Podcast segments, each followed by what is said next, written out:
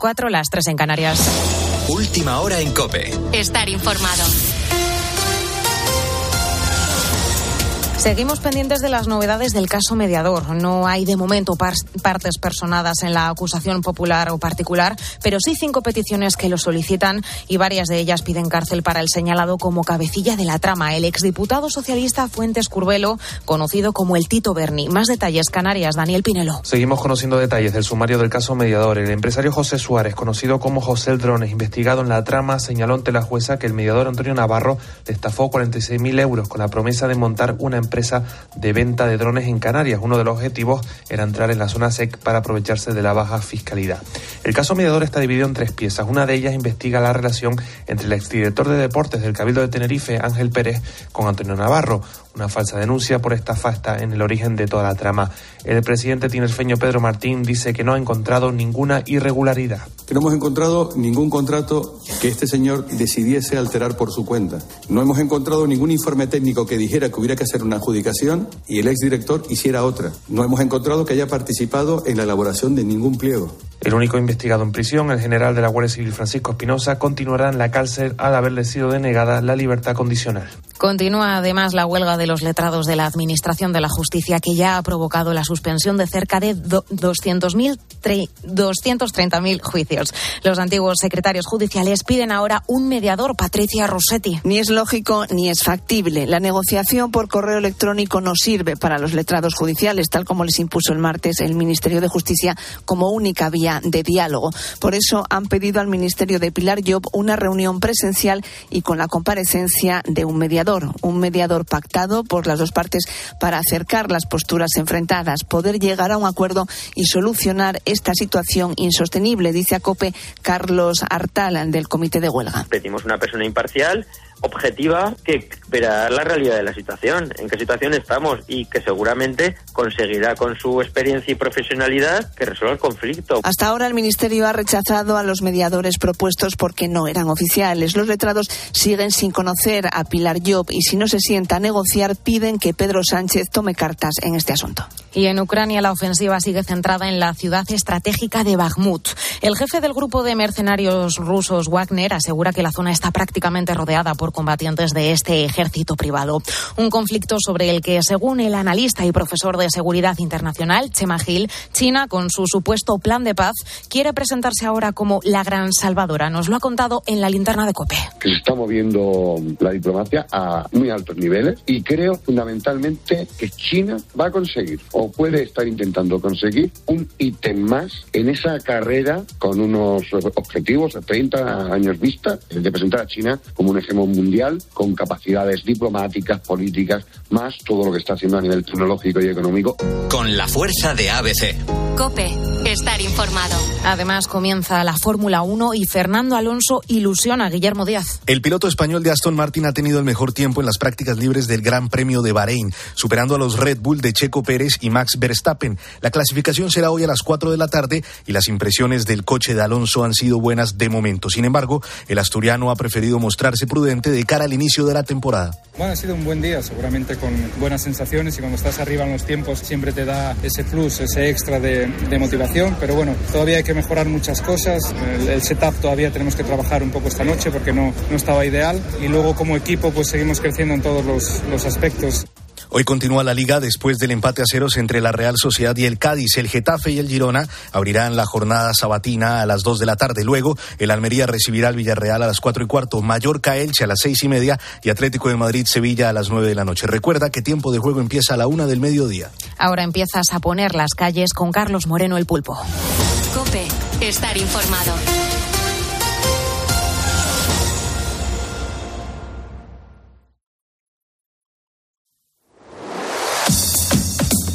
Carlos Moreno, El Pulpo. Poniendo las calles. Cope, estar informado.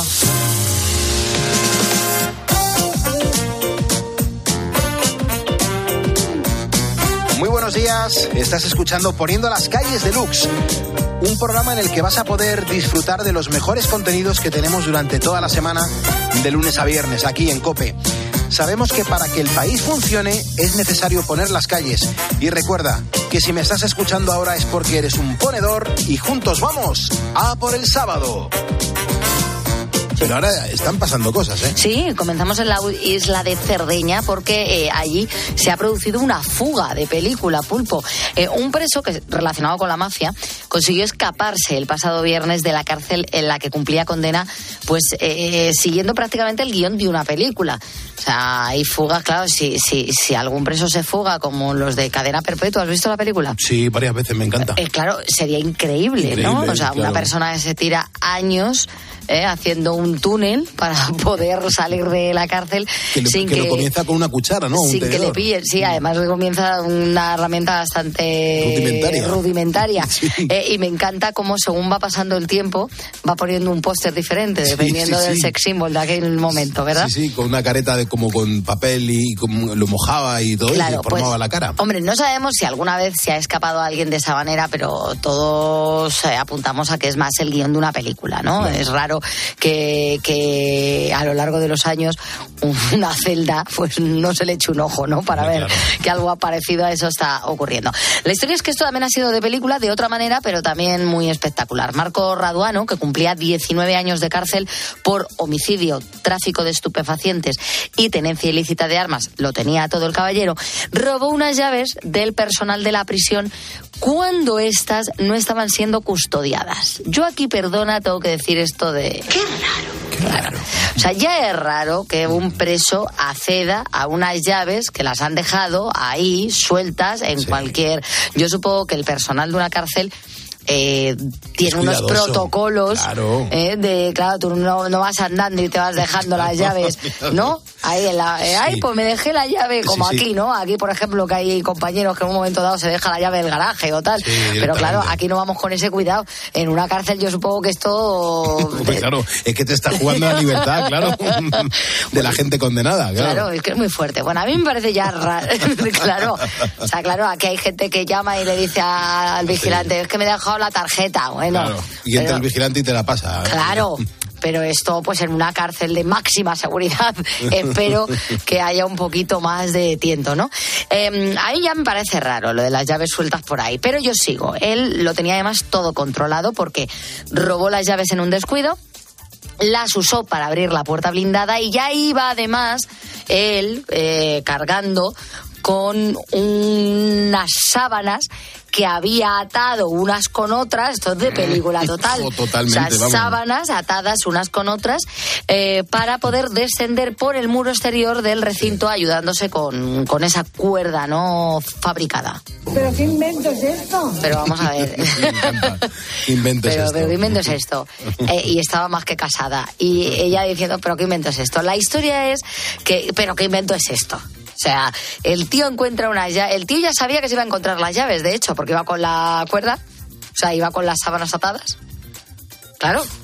Pues el tío se encuentra las llaves, abre la, abre la. Lo tenía todo hecho, ¿eh? Claro, tenía todo hecho. Abre la puerta blindada. eh, no sé dónde ataría la sábana, pero la lanza por el muro y él va, baja y se escapa y se le ve, vamos, que las cámaras de seguridad que pues, le ven perfectamente. No Le hay nadie que le esté... hacen un plano bonito, bonito, ¿no? Cla- le- Claro, no hay nadie que esté mirando esas cámaras de seguridad en ese momento. Todo muy raro, ¿eh? Claro, eh, Está claro. el esto da Conchabanchi, da- ¿eh? claro, da la sensación de que de que había gente dentro de la cárcel Echando un cable. echando un cable. No, echando un cable, echando la, echando las Habrían sábanas. sido, creo que, más discretos abriéndole la puerta. Claro, totalmente, Porque claro. esto huele desde donde te pongas. Sí, sí, sí, Eh, sí. Se ha abierto ya una investigación para depurar responsabilidades y hasta con el alcalde de la cárcel, claro. Porque esto hay un- algo aquí que ha fallado estrepitosamente. Me encantaría ver los resultados de esa investigación, ¿eh? Me encantaría ver Sí, qué es lo que dice ahí el, el sí, argumento. sí, ¿eh? que era todo, era todo que ha, ha sido todo casualidad. Sí, sí, sí. Tremendo. El mafioso está en la calle y a ver si tarda un poco en cazarle de nuevo. Vamos a hablar ahora de drogas, que aquí nosotros en el programa no las consumimos, pero madre de mi vida, el juego que nos dan en el Pasan Oh, Cositas. Es verdad. es En verdad. alguna ocasión hemos entrevistado a agentes de la ley, como policías y guardias civiles, que han escrito libros contando contando algunos de los casos más curiosos a los que se habían enfrentado. La gente es muy graciosa y hay veces que te partes de risa con las eh, excusas que se buscan a algunos delincuentes para justificar que han delinquido. Ser, delincuente no significa que no tengas sentido del humor Hombre, claro. y que no claro, tengas claro. chispa y gracia. Y hay algunos delincuentes que a la hora de dar la justificación es que dan ganas de, de, de aplaudirle. Sí, sí, dice, oye, pues yo también lo hubiese hecho si fuese tan chorizo como tú, ¿no? Eso es. Eh, El último ha sido un hombre de 45 años en Ciudad Lineal que fue detenido con casi medio kilo de cocaína. No es poca, Madre mía. no es poca, medio kilo de cocaína. Eh, lo llevaba encima, pero él lo primero que le ha dicho a los agentes, o sea, él llevaba el medio kilo encima cuando le detuvieron, pero él lo primero que ha dicho a los agentes es que no estaba haciendo nada malo. Pues ¿cómo se declara usted? Yo, inocente. Inocente. Yo, inocente. A mí si me pregunta, yo, inocente. Correcto. Con medio kilo de cocaína encima y que tener rostro pálido. Claro, ¿eh? claro. Sin- no hay dolor. No hay dolor. Aquí, a calzón Ah, quitado. yo soy inocente. Cabría preguntarse, ¿tú cómo justificas eso? ¿Qué le dices a la policía para que realmente te crean eh, que tú no estás haciendo nada malo a pesar de que llevas medio kilo de cocaína encima? Bueno, pues a él se le ha ocurrido decir que no era coca. Pero vamos a ver, que esa gente trabaja, los agentes de la ley distinguen, distinguen la droga, perfectamente. entre otras cosas, porque Del yeso. de vez en cuando tienen que trabajar con él. Sí, que no vale que tú le digas que es azúcar. Claro, perfecto. No va a colar. Ni siquiera ibuprofeno. Nada. Y él les dice que no, que no es cocaína, el medio kilo. Les dice a los agentes que se estaban equivocando y que los polvos que le habían encontrado encima en realidad no eran drogas, sino una sustancia relajan- relajante para darse un baño con ella en casa. Claro que sí, campeón. Es que es lo mejor de todo, de toda ¿Le la dijo historia. eso de verdad? Hombre, ese es el titular. ¿Qué Un jeta, narcotraficante tú le pillas y él y te y lleva medio kilo y dice, no, esto es para darme un baño. Qué jeta, macho. Hay que tener los cuadrados, ¿eh? No, no, Hay que eso- darte taracho. Y el guardia civil o el policía también aguantarse la risa y decir, Claro, ¿por qué me que te está diciendo el tío que lleva unas sales de baño, medio Sí, kilo sí. en concreto. ¿Tú has, co- tú has comprado alguna vez unas medio kilo de sales de baño? Pues la verdad es que medio kilo no, pero sí he tenido sales de baño en casa Claro, y por eso, vamos. pero es que nadie lleva medio kilo de sales de baño encima. Tremendo. Escuchamos a David Bisbal, porque ayer el artista recibía el título de hijo predilecto de Andalucía. Lo hizo muy emocionado. Lo primero porque, entre otros, compartió el reconocimiento con Lola Flores en el centenario de su nacimiento, que lo recibió su hija pequeña, eh, Rosario Flores. Este título de David Bisbal, el de hijo predilecto de Andalucía, se suma a la medalla de Andalucía que ya recibió en el año 2006. Ujú. También Almería le, le dio un homenaje y también le, le hizo, bueno, pues entrega de, de otro premio que ahora mismo no recuerdo, pero Hijo vamos, predilecto de Almería, el día anterior, justo. eh, Bisbal se sale. La verdad que es un buen embajador de Andalucía y nos gusta. Si estás en COPE, esto es Poniendo las Calles, el primer despertador de la radio. Soy Carlos Moreno el Pulpo y tú que me estás escuchando ahora eres un ponedor.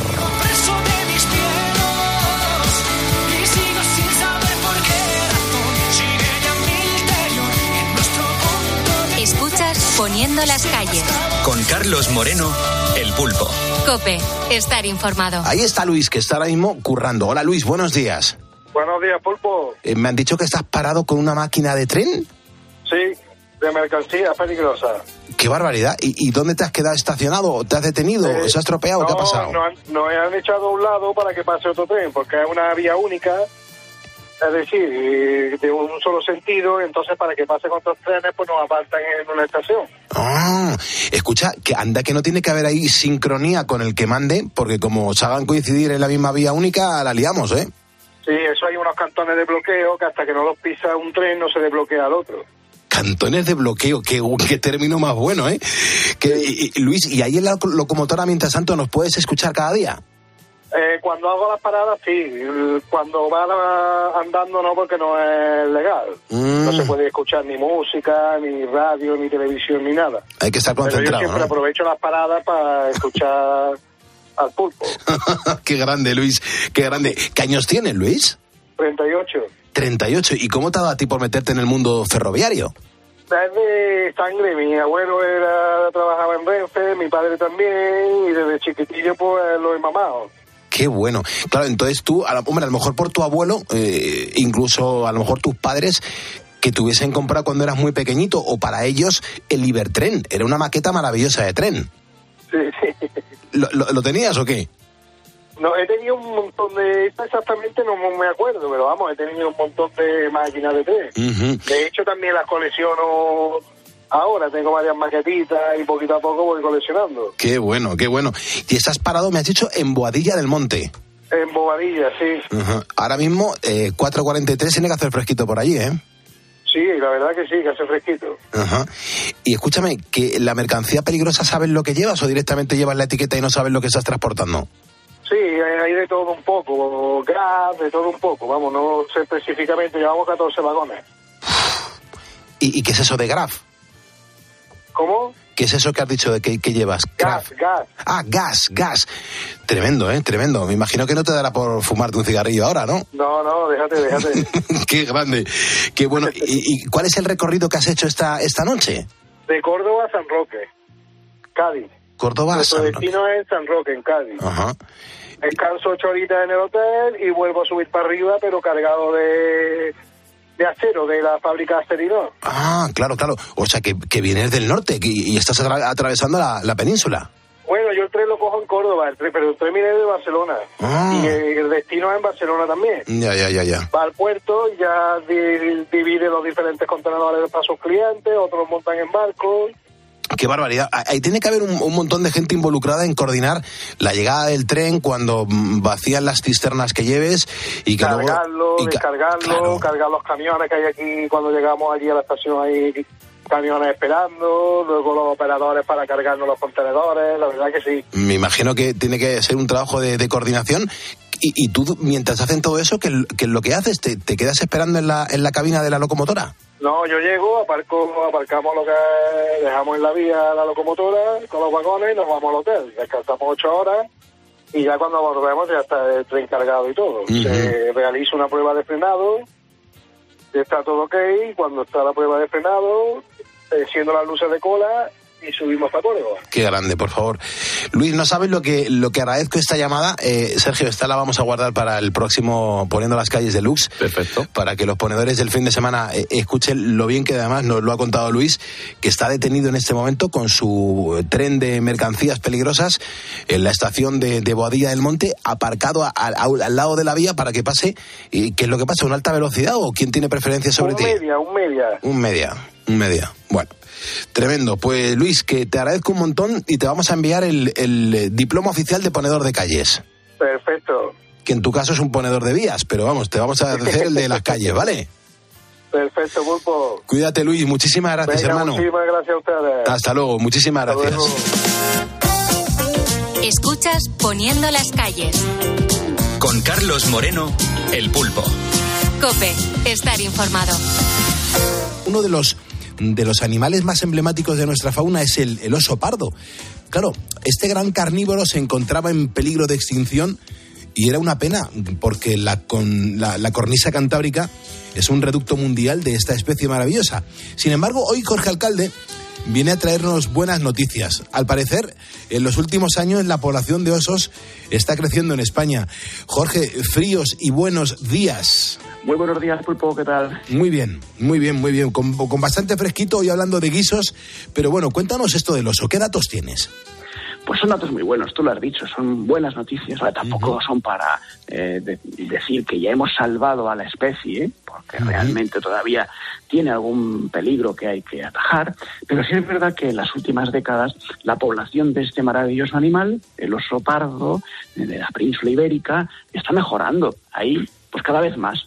Y de hecho, fíjate que a mediados de los años 70, 80 del siglo pasado, apenas quedaban a lo mejor entre 40 y 60 eh, individuos de esta especie, eh, quizá alguna familia repartida por la cornisa cantábrica, y hoy ya se contabilizan más de 357 individuos catalogados, de los cuales pues, prácticamente el 60% son hembras en edad de reproducir, es decir, que la especie se está recuperando. Claro. El oso pardo, que estaba en gravísimo peligro de extinción hace apenas 40 años, hoy podemos decir que solo, entre comillas, solo, está en peligro, es decir, no está en grave peligro, pero tenemos que seguir cuidándolo. Va mejorando, pero hay que seguir cuidándolo. Jorge, ¿y, y cómo se ha descubierto eh, esta tendencia? Hay una investigación que han hecho científicos del Consejo Superior de Investigaciones Científicas y de la Estación Biológica de Doñana, que ha mirado todos los registros de la población de oso de las últimas décadas. ¿Qué son registros de población de oso? Pues no es fácil, la verdad que no es tan sencillo, porque es un animal salvaje, escondidizo y difícil de encontrar. Eh, mm, se puede tomar datos a través de avistamientos de las poblaciones de las, de las localidades donde frecuentan eh, estos animales, mm, gente que ha visto y que de- declara haber visto un individuo o dos, los guardas forestales, los empleados y empleadas mm, de tratamiento biológico de los campos y de los bosques, pues también tienen sus registros de avistamientos. Se miran las huellas, las heces, los rastros de que un oso haya comido vegetales de un árbol o de otro. Con todos esos datos se realizan unos algoritmos matemáticos que permiten establecer la evolución de la especie y por lo tanto determinar si la especie va en crecimiento o está disminuyendo. Eh, Jorge, eh, no sé, ¿se se sabe un poco a qué se debe toda, toda esta mejora? Bueno, está claro que las políticas de conservación que se llevaron a cabo desde el siglo, mitad del siglo pasado hasta nuestros días, mm, están empezando a funcionar. Todas las comunidades autónomas afectadas por la presencia del oso pardo, Galicia, Cantabria, Asturias, Castilla y León, han hecho medidas para la conservación, han protegido espacios, hábitats en los que ya no se puede pues, eh, cultivar, no se puede edificar, ha mejorado la distribución de la especie y eso tiene su efecto. De hecho, uno de los datos más interesantes de este estudio es que no solamente la especie está aumentando el número de individuos, sino que también está aumentando su expansión territorial. Hay más territorio ocupado por el oso pardo y eso es, es bueno porque quiere decir que se encuentra en mejor estado de salud. Eh, Jorge, a lo mejor hay ahora mismo algún ponedor que con este frío puede estar diciendo, ¿y y esta noticia por qué es tan importante? Bueno, el oso pardo es una especie mítica eh, para Europa en general. Eh, y, y el nuestro, el ibérico, es pues, posiblemente el gran carnívoro más importante que ha pasado por nuestra tierra, por, por- por la, por la península ibérica. Eh, el lobo y el oso pardo son los, los grandes topes de la cadena trófica. Son animales eh, que ejemplifican como ningún otro mm, nuestra fauna y por lo tanto es muy importante se mantenga. Eh, sería una lástima verlo desaparecer. Y además porque el oso pardo puede ser eh, fuente de cultura, fuente de turismo, mm, eh, mantiene el equilibrio ecológico de la zona. Bueno, en definitiva es una joya que no podemos permitir que desaparezca y por eso es muy buena noticia que por lo menos poquito a poquito, insisto, no hay que tirar las campanas al vuelo porque mm, de momento sigue la especie pues, muy débil, pero va mejorando considerablemente con respecto a cómo estaba, que estuvo a punto de desaparecer hace apenas unas décadas. Jorge, y a partir de ahora entonces, ¿qué es lo que tenemos que hacer? seguir manteniéndonos prote- la protección, las políticas de conservación con equilibrio. Es muy importante el dato ese que te comentaba antes de que se ha expandido territorialmente, porque cuando una especie de estas características se expande territorialmente, puede generar conflictos, primero con otras especies, pero también con la especie más importante que habita, que es el ser humano. ¿no? Al fin y al cabo, también los seres humanos necesitamos proteger nuestros cultivos, nuestra forma de vida, eh, nuestro turismo, nuestras edificaciones y estos conflictos entre especies que llegan de otros terrenos y el ser humano a veces derivan en pérdida de las políticas de protección o en alguna forma equivocada de manejar la crisis. Bueno, eh, al expandirse territorialmente es muy importante que la protección se mantenga, pero siempre teniendo en cuenta que el objetivo principal es el equilibrio con la actividad humana, eh, no la conservación por la conservación pura y dura, sino mantener siempre lo que siempre ha sido el tratamiento del campo, de la ganadería, la agricultura y las especies silvestres, el correcto equilibrio entre la legítima actividad de los seres humanos y la obligatoria conservación también del medio natural. Pues ojalá siga la tendencia, Jorge, porque el cuidado del medio ambiente nos incumbe a todos y es parte de la riqueza de nuestro país. ¿eh? Pues ojalá sea así, seguiremos informando muy atentos. Seguirán los científicos contabilizando restos que dejan los osos pardos maravillosos por los bosques españoles y nosotros pues espero que sigamos contándolo. Que pues muy buen día. Muchas gracias.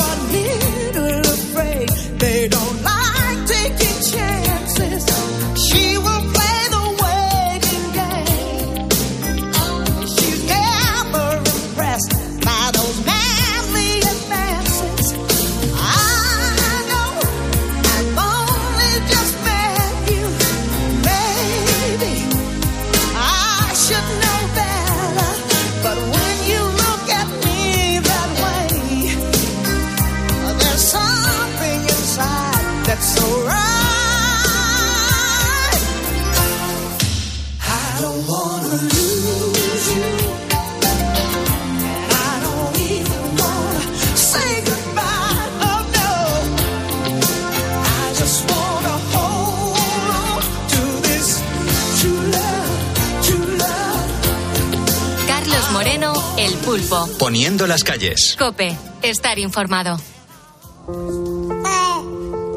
Cada vez es menos frecuente escuchar este sonido.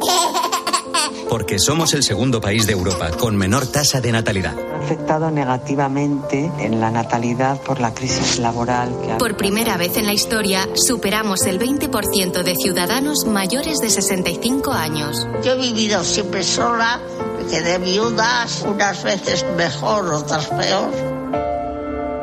¿Hacia dónde vamos? Este martes, Carlos Herrera, Ángel Expósito, Pilar García Muñiz, Pilar Cisneros y Fernando de Aro recorren nuestro país para poner nombre y apellidos a la España envejecida, encontrar las mejores historias y aportar claves y soluciones para el futuro más cercano. La incertidumbre sobre la economía es más determinante para la natalidad. Que... Escúchalo en Cope y descubre contenidos exclusivos en cope.es y en redes sociales.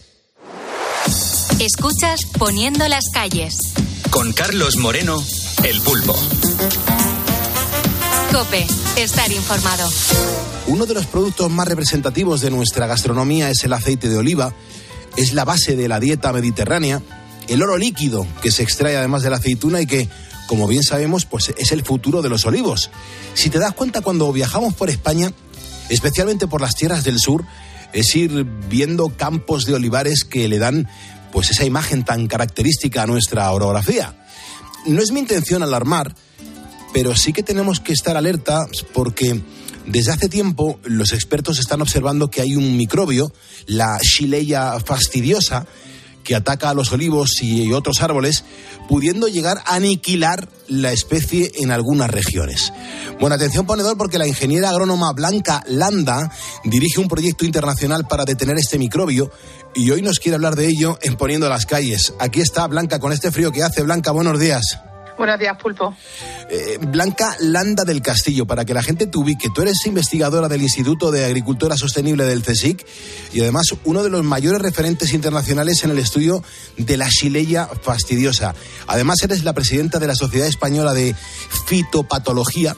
Eh, a mí me seduce mucho todo lo que eres, Blanca, y te quiero preguntar si se está exagerando demasiado lo que he dicho en este momento sobre el problema que puede causar este microbio.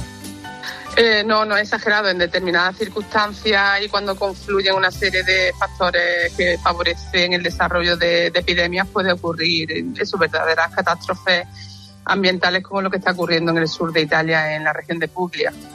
Bueno, eso en Italia también nos preocupamos por lo que pueda pasar en nuestro país. Blanca, ¿cómo actúa esta Shilleya fastidiosa? ¿Cuáles son sus efectos? Bueno, es una, una bacteria que se transmite únicamente por insectos vectores o, o por injerto de planta a planta y lo que hace infectar los haces vasculares del xilema, que es por donde la planta toma el agua y lo- los nutrientes. Se multiplican ellos, empieza a, a, ocla- a taponarlos y lo que ocurre es que la planta pues deja de, de transferir agua y nutrientes a las partes superiores y empieza a desecarse pues la, la ramita, las ramas principales e incluso al final todo, todo el tronco y todo el árbol por, completo. Blanca, ¿y se conoce, se sabe ya de dónde viene y sobre todo por qué ha crecido tanto su expansión? Bueno, mm, la bacteria es un organismo de cuarentena en Europa porque, precisamente por eso, porque no estaba presente en nuestro continente eh, o no se sabía que estaba presente en nuestro, en nuestro eh, continente hasta que se descubrió por primera vez en Italia y es originaria de- del continente americano. Y en el caso de Europa, pues los diferentes estudios han visto que, que los distintos focos que han aparecido, por ejemplo, en Francia, en España, en Portugal y en, y en Italia, pues la cepa proviene de, distintas zonas geográficas. En el caso de, Italia, la cepa más cercana filogenéticamente, o sea, la proximidad genética más, más, cierta, con cepas de, Costa Rica. En el caso, por ejemplo, de Mallorca, de las Islas Baleares, pues de, California, de cepas de California. Y lo que ha ocurrido, bueno, pues que a lo largo de, los años ha ido introduciendo material vegetal, bien ornamental o, o plantas cultivadas, variedades nuevas, y sin saber que venían infectadas con, con la bacteria. y, y, bueno, han conseguido tener éxito en establecerse en campo abierto y, el vector ha sido el que se ha ido encargando de, transmitir la, bacteria de, árbol a árbol y, contribuir a, la expansión. Eh, porque Blanca, bueno, son las 4.28 de la mañana, las 3.28 en Canarias, por lo que por lo que te he entendido, entonces, ¿qué, pasa? ¿Que ha llegado ya a España o por ahora podemos estar tranquilos? Sí, en, España desafortunadamente está en las Islas Baleares, está en Mallorca, en Menorca y en Ibiza, uh -huh. y en la península está en, en, en Alicante, en, uh -huh. en, la región de Alicante. Y en Portugal también pues se ha visto que está, está en distintas zonas, en, el norte, en la zona centro y en el sur existen algunos brotes eh, detectados. O sea que se nos acerca tanto por el este como por el oeste, con lo cual hay que estar atentos. Un, abrazo bien fuerte a la gente del campo que nos está escuchando en este momento. Blanca, ¿es verdad que en Italia ha arrasado miles de olivos? Porque he estado viendo algunos documentales y, bueno, pues informándome para, mm, bueno, pues estar un poco documentado hablando contigo aquí en Poniendo las Calles, pero es que he visto algunas imágenes de olivares que son para echarse a temblar eh, miles y miles y miles de, de hectáreas, sí. lo que supone eso en número de olivos es, es, es terrible. Mm. Nosotros empezamos la primera vez que se detectó en el 2013, a partir de, del año 2014 iniciamos una colaboración científica con investigadores de, del CNR y desde entonces pues yo he tenido la, la posibilidad de ir todos los años en el marco de proyectos de investigación conjuntos y ver cómo inicialmente, pues desde Bari, eh, la zona, digamos, donde nos ubicábamos hasta la zona de inicio del foco, se tardaban unas dos, dos horas y media en coche, bueno, había una distancia de unos 200 kilómetros, y ahora desafortunadamente pues está ya en la, en la provincia de, de, Bari, ¿no? Se ha ido extendiendo, subiendo hacia arriba, lo que es el tacón de la bota, pues digamos estaba en la base del tacón, pues ahora ya está llegando a la parte de de superior de, uh -huh. ese, de ese tacón. Uh -huh. Y eso son pues una región de más de 200 kilómetros de, de, largo por 50 de ancho, pues imagínate, multiplica no, claro. eh, el número de hectáreas de, de olivo que se, que se están viendo amenazadas y, y la cantidad de olivos que están muriendo. Ya, ya me imagino. Eh, Blanca, cuéntanos a los ponedores, fíjate, hoy encima que estamos preguntándole a nuestra audiencia si prefieren el, aceite de oliva o la mantequilla para, eh, para desayunar, para hacerse las tostadas. Claro, aquí está arrasando el, el aceite de oliva, pero hay mucha gente que está preocupada por esto que nos estás contando.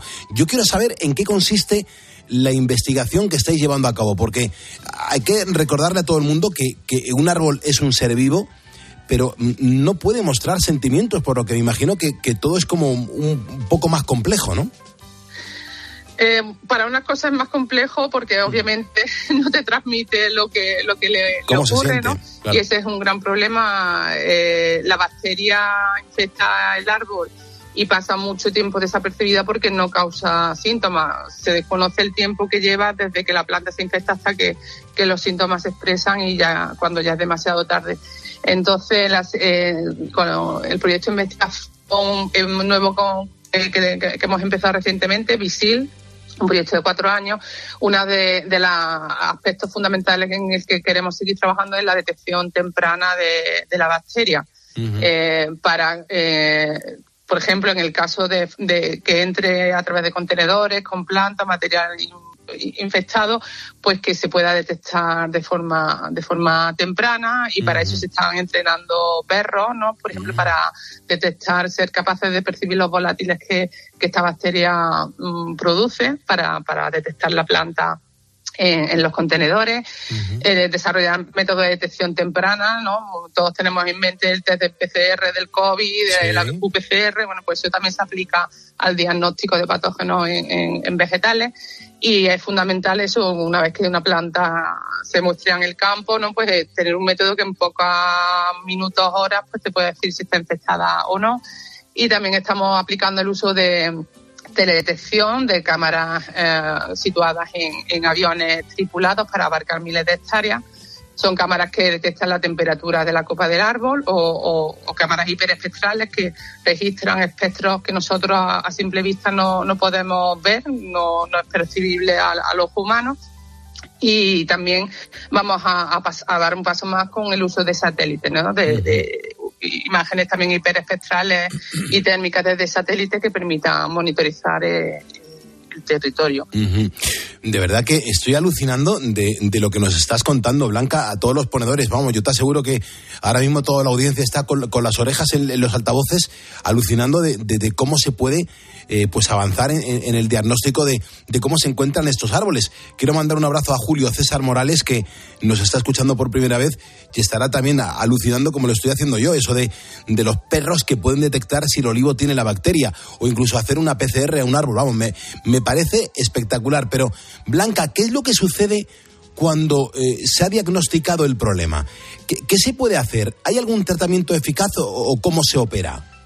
O sea, intentar prevenir que la bacteria entre o si entra, que se detecte lo, lo antes posible. y, y después pues contribuir también a, a determinar qué genotipos vegetales de, de las plantas de mayor interés, pues no solo de, de olivos, sino que en el caso de España, por ejemplo, lo que más se está viendo afectado es, almendro, ¿no? ver qué variedades serían más tolerantes, si existen otros otros cultivos leñosos que puedan ser utilizados en estas zonas de que se están viendo amenazadas ¿no? para buscar cultivos al- alternativos y también buscar medida- medidas de, de control biológico que sean respetuosas con el medio ambiente, tanto para combatir y controlar el vector, que es el que transmite la bacteria, como para intentar eh, promover eh, plantas que sean más, más saludables y, más resilientes a la, a, la, infección. Estamos buscando el microbioma de la planta, todos ya tenemos en mente el microbioma humano, la flora digestiva, lo importante que es para la salud. Bueno, pues eh, las plantas también tienen su, su propio microbioma.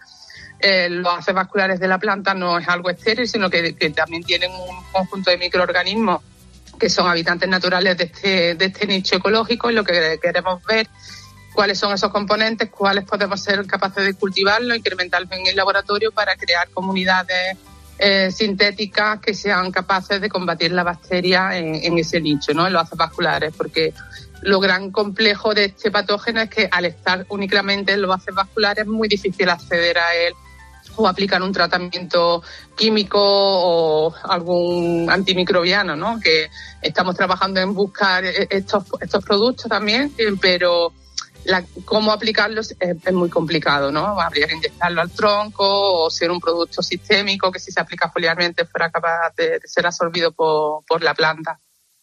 Y luego también, bueno, eh, no nos olvidamos del componente social de, de, esta, de este problema y, y también queremos hacer un estudio ambiental del impacto que está suponiendo bueno, las medidas de control que se están aplicando, que eh, desafortunadamente en zonas como la península hay que aplicar erradicación para evitar que se, que se extienda.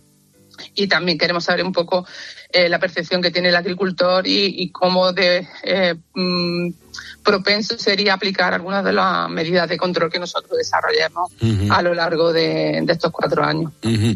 Eh, las 4.36, 3.36 en Canarias, en directo estamos poniendo las calles en la cadena COPE. Eh, Blanca, por lo que has comentado, es más mm, cosa de la prevención que, que, otra, que ninguna otra circunstancia porque no existe un tratamiento 100% eficaz. Pero me imagino, Blanca, que la climatología pues puede llegar a ser un elemento importante en su propagación, ¿no? Claro, desafortunadamente la, la cuenca del Mediterráneo pues se sabe que es una zona muy favorable para el desarrollo de, de esta bacteria. Eh, Se han hecho estudios pues, en nuestro grupo de investigación y también por la, por la EFSA que, que- que han determinado bueno, pues que gran parte de la zona del Mediterráneo en el caso de que la bacteria se distribuyese, bueno, pues sería más favorable para desarrollar, de- desarrollar epidemias de, esta bacteria y que además mm, en modelos de cambio climático, no, pues eh, la favorabilidad pues se, desplazaría hacia hacia el norte de, Europa. Pues no te voy a quitar más tiempo, Blanca. Déjame que recuerde a los ponedores que hemos hablado contigo con Blanca Landa del Castillo, investigadora del Instituto de Agricultura Sostenible del CSIC y además uno de los mayores referentes internacionales en el estudio de la Sileya fastidiosa. Así que, Blanca, ojalá se encuentre un tratamiento eficaz mm, que además sea pronto para, para toda esta plaga. Y te doy las gracias por habernos ayudado a poner las calles en un frío martes. Y a vosotros por vuestro interés y empezar la mañana con conciencia. Pues sí, sí que nos toca y nos gusta y nada más, nos lo tomamos bastante en serio. Carlos Moreno, El Pulpo. Poniendo las calles. Cope, estar informado. Este es el programa de los currantes, de los insomnes, y a mí me encanta acompañarte, hagas lo que hagas. Pero si hay un sector importante que nos escucha, es el sector de la panadería. Y un panadero llamado Antonio, ¿cómo estás? Buenos días. Hola, buenos días, Pulpo. Esto de hacer pan durante todas las noches no se hace eterno, no se hace largo. Pues muy largo, la verdad que sí. Pero Ah. bueno, aquí estamos, dando el callo. Di que sí. ¿A qué hora se empezaba a amasar? Pues normalmente empezamos a la una de la noche. Lo que pasa que hoy, por ser fiesta, pues hemos empezado un poquito más tarde. Por ser fiesta porque estás en Santa Elena, en la provincia de Jaén, ¿no? Correcto, así es, sí. Ajá. Y, y no hay tregua, o sea, e- el pan no, no hay tregua, todos los días hay que comer pan. No, no, eso está claro. Aquí hay que dar callo cada día. Aquí no, no vale la fiesta ni no vale nada. Ah, Aquí estamos las 24 horas si hace falta. Es verdad. A lo mejor incluso los días de fiesta la gente cambia la modalidad de pan que, que- que suele eh, comer a diario, ¿no? El día de fiesta dice, pues me voy a dar un privilegio y me voy a, me voy a comer otro tipo de pan. Bueno, sí, eh, te hacen una bastante variedad, pero normalmente lo que se consume mucho en los pueblos rurales es el pan grande, ¿sabes?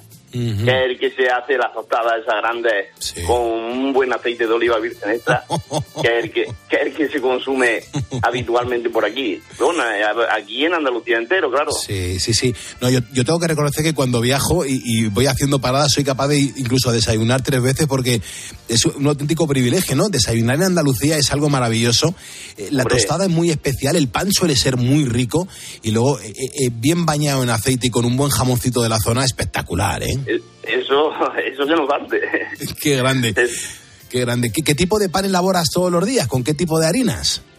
Pues las harinas son normalmente eh, las harinas de, de fuerza, que es la que te saca eh, el pan ese rústico de calidad y, y mucho muchas horas de trabajo, que es lo que le da eh, la esencia al pan, claro. Me imagino que los panaderos tenéis que tocar las palmas mejor que los que no hacemos pan a diario, ¿no? Tenéis callo ya. ¿Sabes lo que pasa? Que, que no entrenamos haciendo palmas, entrenamos haciendo pan. Qué grande. Antonio, ¿puede no, ser? no da tiempo a hacer palmas. Ya, ya, ya me imagino. Antonio, ¿puede ser que tengamos un amigo en común? Hombre, por supuesto, claro. El gran Nani, ¿verdad? El Nani, Nani, que ahora se presenta de alcalde, ¿eh? Sí, sí, eso he oído. Qué, qué claro, hombre, pues una buena persona siempre es un, un buen, un- una buena persona elegida para gobernar una ciudad, y un municipio y un pueblecito, ¿eh?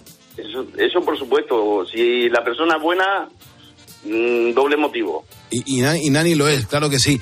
Hombre, Escucha, oh. eh, ¿tú tienes ya encargos de pan que van a ir a recoger en el día de hoy? Por supuesto, claro, mucho.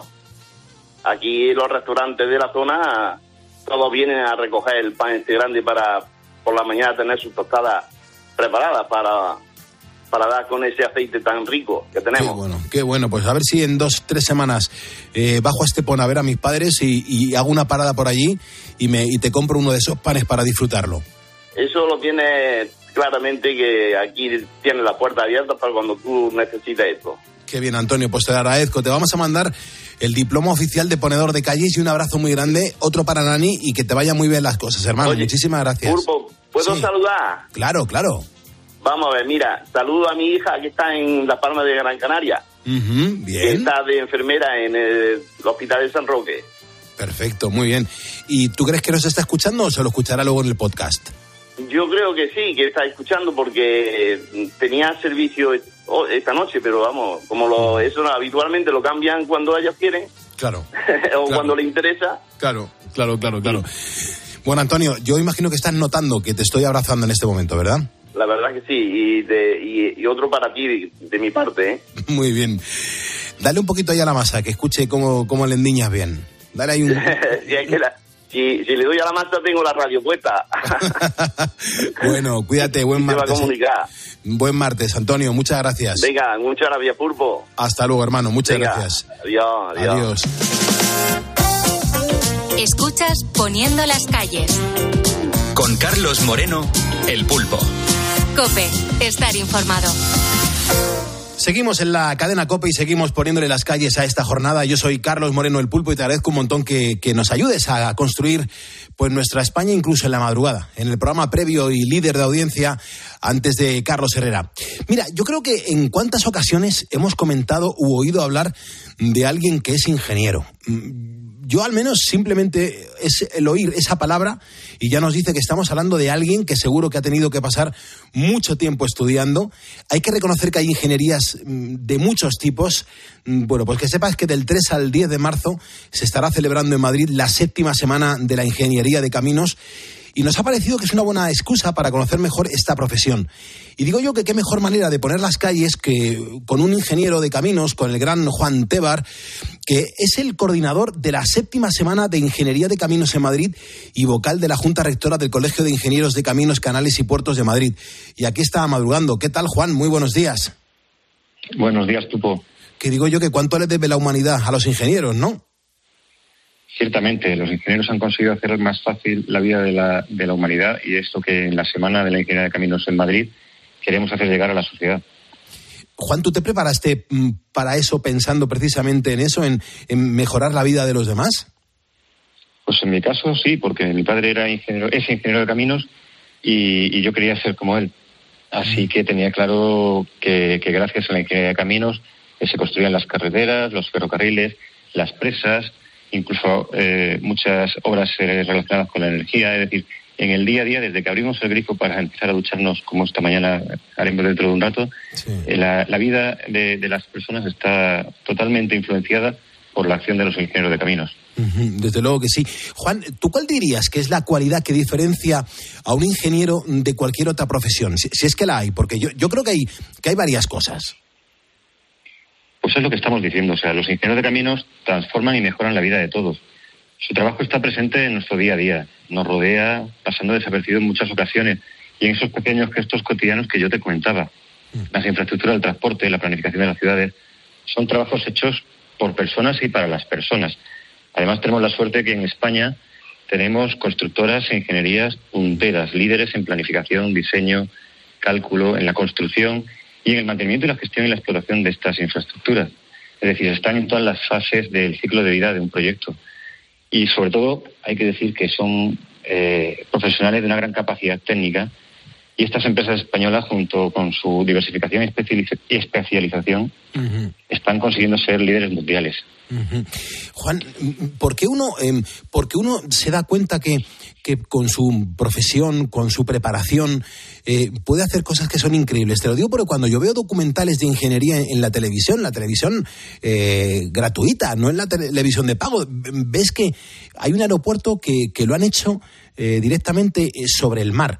Eh, eh, ¿Cuánta preparación tiene que haber para eso? ¿Cómo tiene que ser la cabeza de esos ingenieros que les ha dado por pensar eso, en, en llevarlo a cabo, en, en organizarlo y que hagan una obra que eso va a cambiar radicalmente la vida de los demás? Sí, y no solo concebirla en su fase final, sino cómo se construye, porque no, es, no es sencillo la logística. Eh, ten en cuenta, aquí en España eh, hacemos puentes eh, para, para grandes sismos marítimos en, en toda Europa, en, en factorías que hay aquí en la costa de Andalucía. Eh, eh, somos punteros en alta velocidad. La verdad que eh, nos sentimos muy orgullosos de nuestro trabajo. Yo, yo en las veces que he puesto una, una infraestructura en servicio, al día siguiente de darme cuenta que la utilizaban los, los ciudadanos, no te puedo negar que se me saltaban las lágrimas. O sea, Hombre, es claro. apasionante. Claro, claro. Te, iba a preguntar eso, ¿no? ¿Qué es lo que hacía un ingeniero cuando acaba el proyecto, cuando su infraestructura se pone en marcha y ya lo disfruta, lo, lo- lo vive la gente? Si os asomáis ahí, si, si lo compartís con la familia, si el tiempo va pasando y todo el mundo pues nos vamos haciendo mayores y luego os sentís orgullosos y lo compartís con vuestros nietos, con vuestros hijos y decir, eso, ahí colaboró papá para que eso estuviese ahí. Sí, yo de hecho algún puente he pasado por debajo y le he dicho a mi hijo, ese, ese puente lo hizo papá. Claro, si es que está en la vida. Coño, muy bien, muy bien. Efectivamente. Eso es lo que queremos acercar a la gente en la Semana de la Ingeniería. Del 3 al 10 de marzo, el Colegio de Ingenieros de Caminos, eh, Canales y Puertos, la demarcación de Madrid concretamente, eh, vamos a preparar un espacio expositivo en Plaza de España para que la gente, bajo el lema Un viaje por la ingeniería con todos los sentidos, puedan conocer la grandeza de esta profesión. Y lo que queremos es despertar vocaciones de los más pequeños. Hemos organizado, bueno, muchas visitas a distintos sitios emblemáticos de la ciudad, pero también en este espacio expositivo talleres para los pequeños, van a poder conducir un, un simulador de un tren de metro, va a haber una gincana para los menores de 8, de ocho años, Vamos a hacer conciertos para que la gente se acerque a ver eh, en la exposición, porque han colaborado más de 90 empresas del sector y, y la verdad es que ha quedado una exposición muy atractiva y a ver si con el concierto pues animamos a que la gente entre y la vea. Ujú. Pero claro, imagino que esto está dirigido a todo el mundo, o sea, a estudiantes, a, a gente adolescente, a, a la gente que tiene sus 40, 50 años, a los jubilados. Esto es acercar un poco la ingeniería al común de los mortales. Absolutamente. De hecho, una de las actividades es un escape room que está ahora de moda eh, para que la gente que no es tan pequeña también, eh, que con actividades relacionadas con la ingeniería, se, se sienta involucrado. Se pueden apuntar a las actividades en la dirección, en la página web de- del evento, que es semanaingenieriacaminosmadrid.com. Está habiendo bastantes peticiones, la verdad que estamos muy contentos. Y ahí pueden apuntarse a las actividades, sobre todo las visitas, las visitas porque son espacios muy, muy concretos, muy específicos, que eh, durante esta semana tienen eh, la gentileza de dejarnos visitarlo e incluso explicárnoslo y los grupos están con un número clausul, como es lógico. Me dice Fátima Martínez, que es una ponedora, una oyente de este programa, que nos escribe desde el barrio de Mirasierra, en Madrid. Dice, Pulpo, ¿le puedes preguntar a Juan cuánto va a costar esa entrada para ver eh, esa sép- séptima semana de la ingeniería de caminos? Nada, es absolutamente gratuito. Solo ganas de, de- de aprender, de disfrutar y de conocer una profesión que, como te he dicho dos o tres veces, es apasionante. Estás orgulloso de tu responsabilidad, ¿eh? Sí, la verdad es que sí. O sea, eh, como te he dicho antes, es, esto es vocacional porque mi padre es ingeniero de caminos. Me gustaría que el pequeño lo fuera, pero de momento quiere ser biólogo marino porque los tiburones son su pasión. Bueno, pero también Pero- hará algo por la sociedad, que eso está bien. Eso también es verdad. El caso es que sí, que creo que todos los ingenieros de caminos estamos muy orgullosos de lo que hacemos porque somos conscientes de la responsabilidad y de la repercusión que nuestras acciones tienen sobre la vida de los, de los, de los temas de Pues Juan, la próxima semana estaré por ahí visitándoos y, y disfrutando de la ingeniería porque es algo que, que no sé, yo, yo creo que la sociedad está en deuda con los ingenieros, sobre todo para darle las gracias y que seamos conscientes de que habéis sido capaces de cambiar pues el avance de la humanidad, el avance de la sociedad. Los ingenieros habéis jugado, vamos, eh, el papel fundamental para transformar y para que tengamos todos la vida un poquito mejor. Así que este es nuestro pequeño homenaje de este humilde programa de radio, líder de audiencia, pero humilde programa de radio, eh, a la ingeniería. Que, que tengáis muchísimo éxito. Pues muchas gracias. Os esperamos a todos en Plaza de España. Genial, Juan. Muchísimas gracias. Seguimos en COPE, seguimos levantando España. Carlos Moreno, El Pulpo. Poniendo las calles. Cope, estar informado.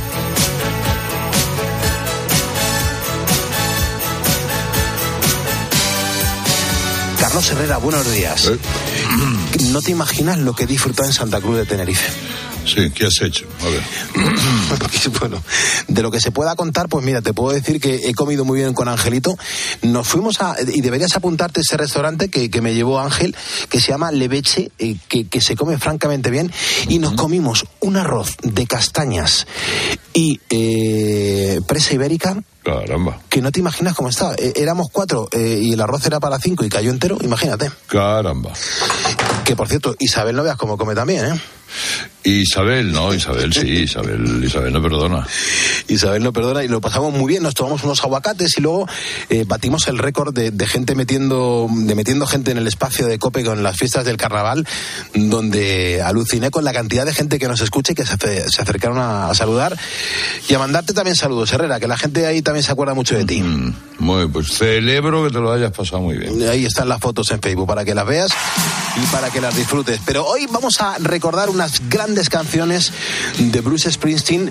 Eh, Bruce Springsteen es verdad que cuando eh, hace un directo, hace un concierto, eh, las canciones toman otra dimensión. Y bajo la percha de acordarnos de que hoy hace 28 años que se publicaba el primer recopilatorio de Bruce Springsteen en 22 años de carrera, pues vamos a alucinar con esta versión del Pretty Woman junto al gran John Fogerty. Mira cómo suena esto.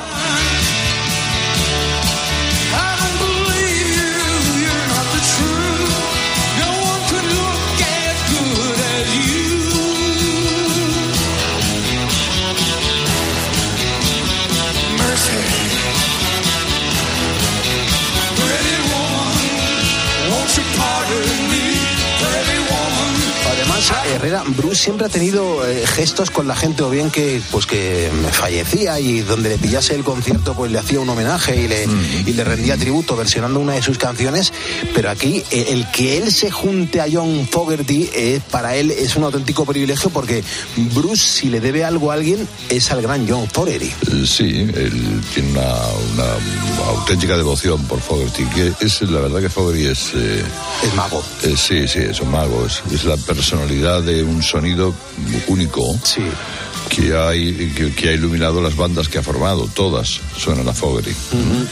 Esencialmente los Creedence, ¿no? Sí, y y fíjate que, que no fueron unos grandes vendedores de discos eh, dentro de, bueno, pues eh, un límite, digamos, pero sí que te puedo decir que ha sido la escuela para que muchas grandes bandas de rock se, se forjasen un, un futuro y han conseguido muy buenas cosas, pero con la base de la Creedence.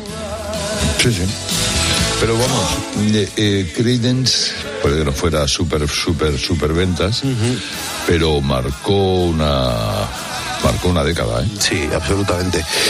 Pues fíjate esta versión del Pretty Woman, que no deja de ser un tema de Roy Orbison, cómo se lo trabajan los dos aquí en directo y suena francamente bien. Otro gran homenaje es el que hace Bruce Springsteen en directo en Melbourne el 14 de febrero de 2000, eh, el 26 de febrero de 2014 en directo, pues cuando uno de los Bee pues fallece y fíjate lo que logran hacer en directo con la E Street Band.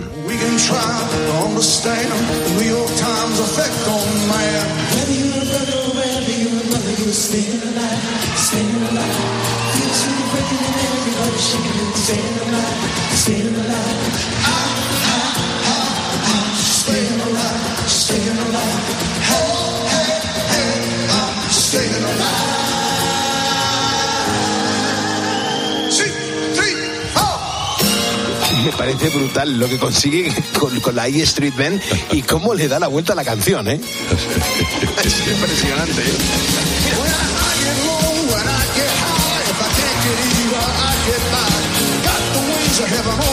La pena es que Bruce Springsteen se va a hacer otro tour mundial, al igual que Luis Miguel. Y, y- y Luis Miguel sí, pero Bruce Springsteen no tiene parada en Madrid, ¿eh? Ese año lo para, pues mira que le gusta a él parar, ¿eh? Sí, sí, pero vamos, que va a estar en Barcelona cuatro días. Bueno. Y aquí boquerones en vinagre. Le gusta mucho Madrid, eh, hombre, Barcelona también mucho.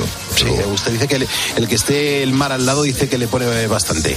Te voy a preparar un café, ¿vale? Bueno, venga. It's white. It's white. Enseguida llegan nuestros compañeros de los servicios informativos para contarnos la última hora de lo que está pasando en el mundo y después vamos a continuar poniendo las calles deluxe aquí en Cope.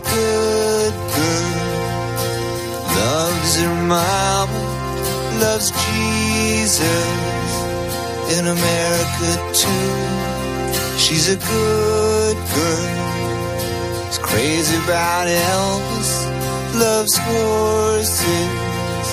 and her boyfriend too.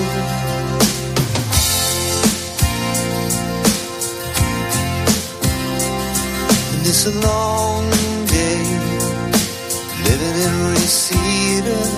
There's a freeway running through the yard.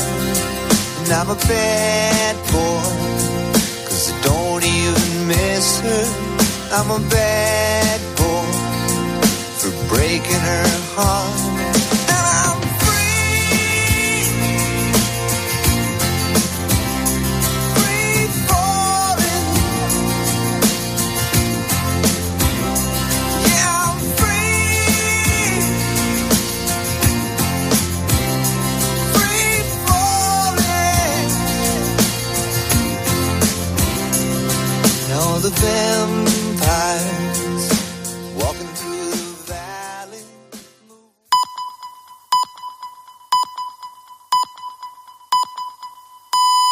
Las 5, las 4 en Canarias.